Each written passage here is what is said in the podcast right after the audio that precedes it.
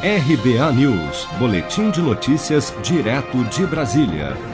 A Secretaria-Geral da Presidência informou nesta quarta-feira que o presidente Bolsonaro prorrogou a presença de tropas das Forças Armadas na Amazônia até 30 de abril de 2021.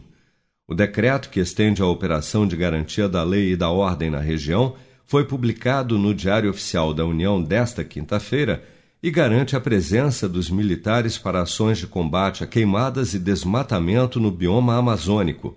O vice-presidente Hamilton Mourão, que também preside o Conselho Nacional da Amazônia Legal, já havia adiantado na semana passada que o governo prorrogaria a presença de militares na região. Eu vou acertar com o general Heleno aí para fazer essa prorrogação, porque nós estamos com recurso e o recurso é suficiente para chegar até abril. Você sabe o valor? Quanto é o recurso? Tinham sido alocados 400 milhões, acho que ainda tem 180, se não me engano. E nós precisávamos prosseguir porque a gente quer entrar num ciclo virtuoso aí de queda do desmatamento. Né? O nosso compromisso. O vice-presidente também iniciou nesta quarta-feira uma viagem pela Amazônia com embaixadores de outros países a fim de mostrar a real situação da região. Além de ações de combate ao desmatamento, a operação, denominada Verde Brasil 2, já destruiu 3 mil pés de maconha e apreendeu 146 mil toneladas de manganês no Pará.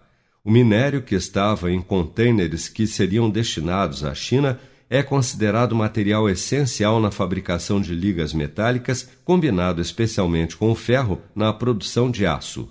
Seja para conquistar sonhos ou estar seguro em caso de imprevistos, conte com a poupança do Sicredi. A gente trabalha para cuidar de você, da sua família e proteger as suas conquistas. Se puder, comece a poupar hoje mesmo. Procure a agência Sicredi mais próxima e abra sua poupança. Sicredi, gente que coopera cresce. Com produção de Bárbara Couto, de Brasília, Flávio Carpes.